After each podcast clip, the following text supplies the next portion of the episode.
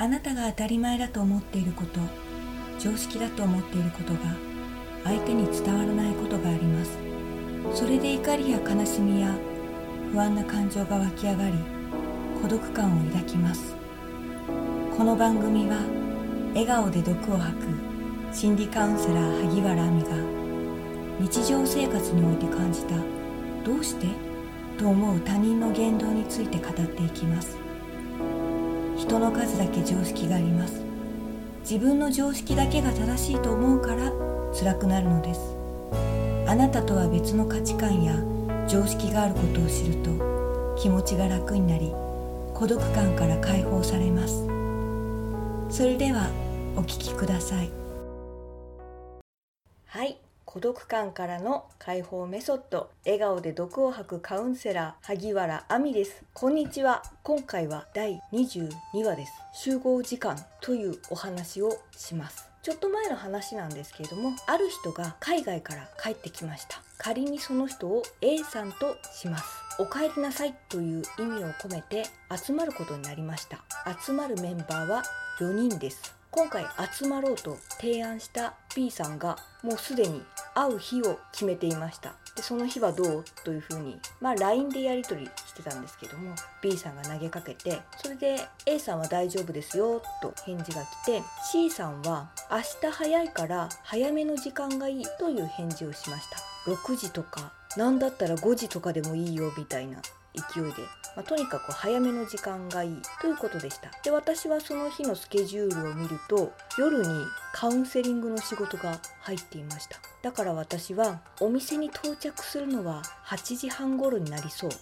返事をしました。そこで集合時間をはっきり決めたわけではなくまずお店決めを先にしました。どうすると B さんが聞いていて今回の主役である A さんが「ここはどう?」とあるお店の URL を送ってきました。でそのページを開いてみるとそのお店はしゃぶしゃぶ屋さんでした。わあ美味しそうと思って。ページを見てみたらメニューはコース料理しかなかったんですね。それで全てコースで3時間という時間の縛りがあったんですね。クーポン券だったと思うんですけれども6時半前に来店したらプレゼント付きという風になっていました。それでよくよく考えてみたら C さんは早めの時間がいいと言っています。一方私はその時間は仕事が入っているのででその仕事先からああとあの集まる場所も決まってたんですね。日にちと場所が決まってたんです。それでその日にその場所に行くには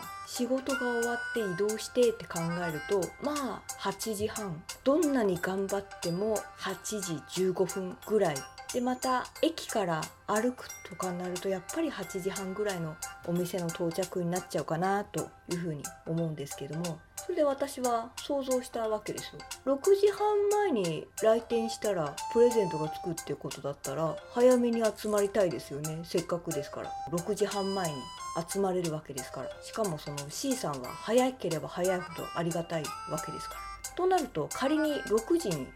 集まるとしましょう。そうすると3時間の縛りで料理はコース料理しかありませんと。そうなると終わるのが9時。私がどんなに頑張ってお店に飛び込んだとしても8時15分。コース料理なので6時過ぎた頃からお料理がジャカジャカ来ると思うんですよね。私が到着する8時半ぐらいにはもしかしたら締めのデザートあたりがそれも出し終わった後じゃないかぐらいの時間帯なので私は一体何を食べたらいいのだろう何しに行くのだろうっていうのが頭の中でわーっとそのお店のホームページを見ながらすごい想像したんですね。30分しかそのお店にいられないわけですからだから私が言っても損でしかないんですね。変な勘繰りかもしれないですけども嫌がらせかなってちょっと思いました。あれ？A さんは私に嫌がらせをしている、まあ、そんな嫌がらせをする人ではないと思うので嫌がらせじゃないにしても私の存在を完全に無視してるなとは思いました。私がメンバーに入ってなかったら全然問題ないんですよね。A さん B さん C さんが集まるんだったら6時半前にあってで3時間飲んだり食べたりできますから。でもそこで私が加わることによってちょっとおかしな状態になってしまう。というだけなのでだから私はあのその内容ですと私は30分ぐらいしかお店にいられないのでしかもコース料理しかないので私は辞退します。って思わず辞退宣言をしてしまいました。ホームページを見たらちょっと興味のあるお店だったのでどうせならちゃんと最初から参加したいなというその30分のためだけにそのお店行くのはもったいないなっていう気持ちもあったのであのそれだったら辞退しようと思ってしまいました。それで考えてないのかなって思ったんですね。あのもちろん私に嫌がらせとか私の存在を完全に無視してるわけではないと思うんですね。そういう人たちではないんですよ。ただただ考えてなかったってことなんですよね。考えないってある意味もしこれ実行してしまったらそういう私みたいに損してしまう人が出てしまうよっていう話なんですけども人の何気ない発言だったり提案ってこう全体ではなく自分がいいと思ったとか自分は全然問題ないであったりとかこういうことって結構あるんじゃないかなと思いました。特に人数4人ですからね。4人くらいだったらみんなの要望が合う。はっきり言ってその日じゃなくてもいいわけですよね。場所はその場所で多分問題ないと思うんですけど片や早く早めに始めたいって人と片や遅くからじゃないとその場所に行けないっていう人がいるって時点で日を改めるっていうことも考えられますよね。だからこうやって何人かで場所や時間を決決める時って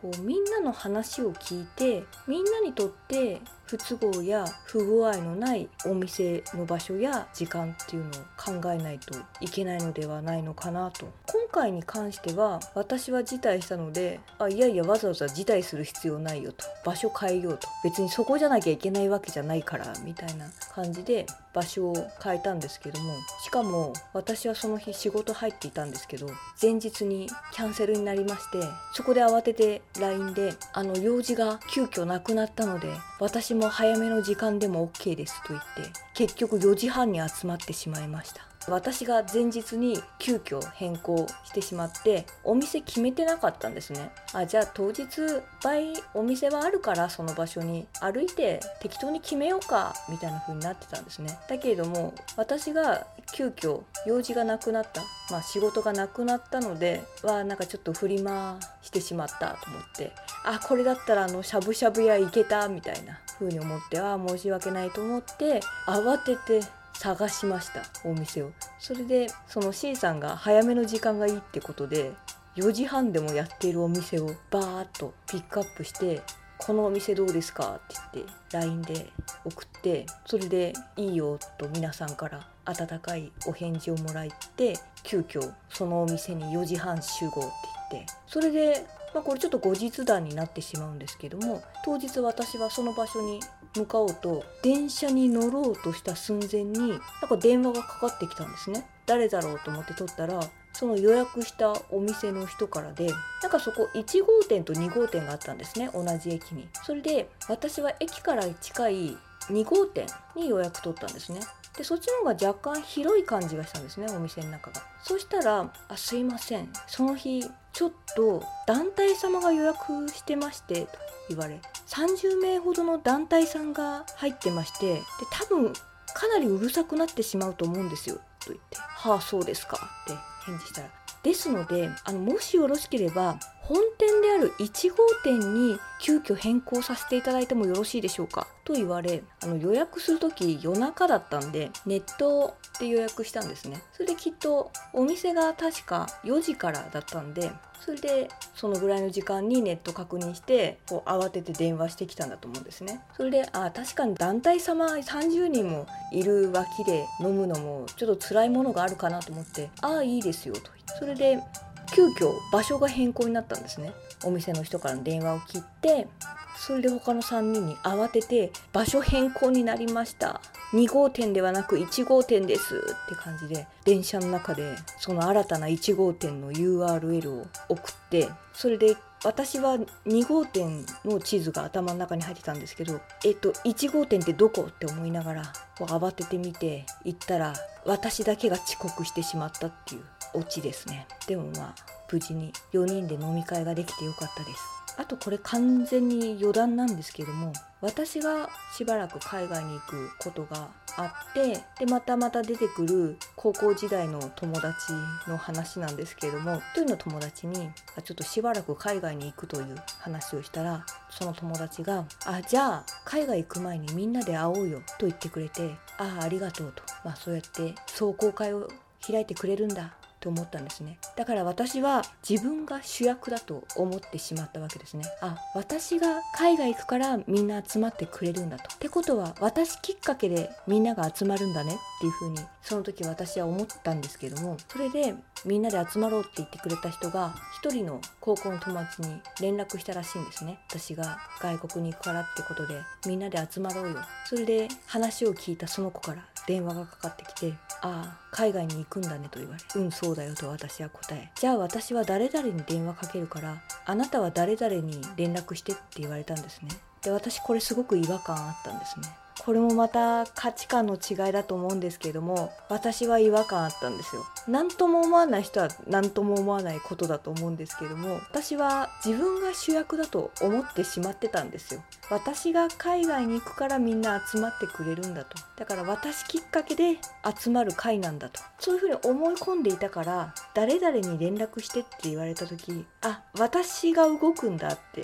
思ってしまったんですね。なんて言って連絡すればいいんだろうとも思いました。私が海外に行くからみんなで集まろうという話になったから来ないっていう誘い方になるのかなみたいな。基本やってくれるものかなっていうふうに私は私の価値観はそうだったんですね。基本主役は動かなくていいみたいな。だってサプライズとかあるわけじゃないですか。だから主役は何も動かないじゃないですか。だけどもあ私が人に連絡するんだっていう思ってしまいちょっと悲しい気持ちになりましたねその時は。まだ私の方からあ誰々も誘いたいとか言って誘うのだったらまだありかな。そこで「あ誰々も呼びたいな」って言ったら「あじゃあ私が声かけておくよ」って言ってもらえる方が嬉しいかなだったりとか。まあそんな複雑なことを思ってましたねあの時は。これ完全に余談でした。今回のこの4人で集まったのもなぜそのお店を選んだっていうことでちょっとモヤモヤしたのでこれも完全に価値観の違いかなとか。まあ私も決して全体を見るタイプではないんですけどもだけども私が全体見てないなと感じるぐらいですからだから私以上に全体を見てない人だったのかなというその主役の A さんは。まあでもその主役の A さん偉いですよね。主役なのにお店探しを率先してやってるわけですからね。主役だからやんなくていいのにって私は思ってしまいますね。自分が主役だったら動きたくない。って思っているから人が主役だったらあ何もしなくて当日その場所に行ってくれるだけでいいんだよっていう風に思ってしまう。これもまた価値観の違いなんでしょうね。はい。最後まで聞いていただきありがとうございます。孤独感からの解放メソッド笑顔で毒を吐くカウンセラー萩原亜美でした。それではまた。今回の番組の内容はいかがでしたか？あなたが日常生活においてびっくりした他人の言動を教えてください。番組で紹介させていただきます。またこの番組のご感想ご意見もお待ちしております。お問い合わせ先はいずれもメールで受け付けております。メールアドレスは萩原亜美アットマーク gmail.com h a g i w a r a a m i アットマーク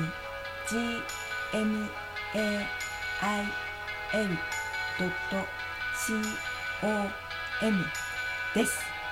お待ちしております次回も様々な常識をお伝えしていきますので楽しみにしてくださいね。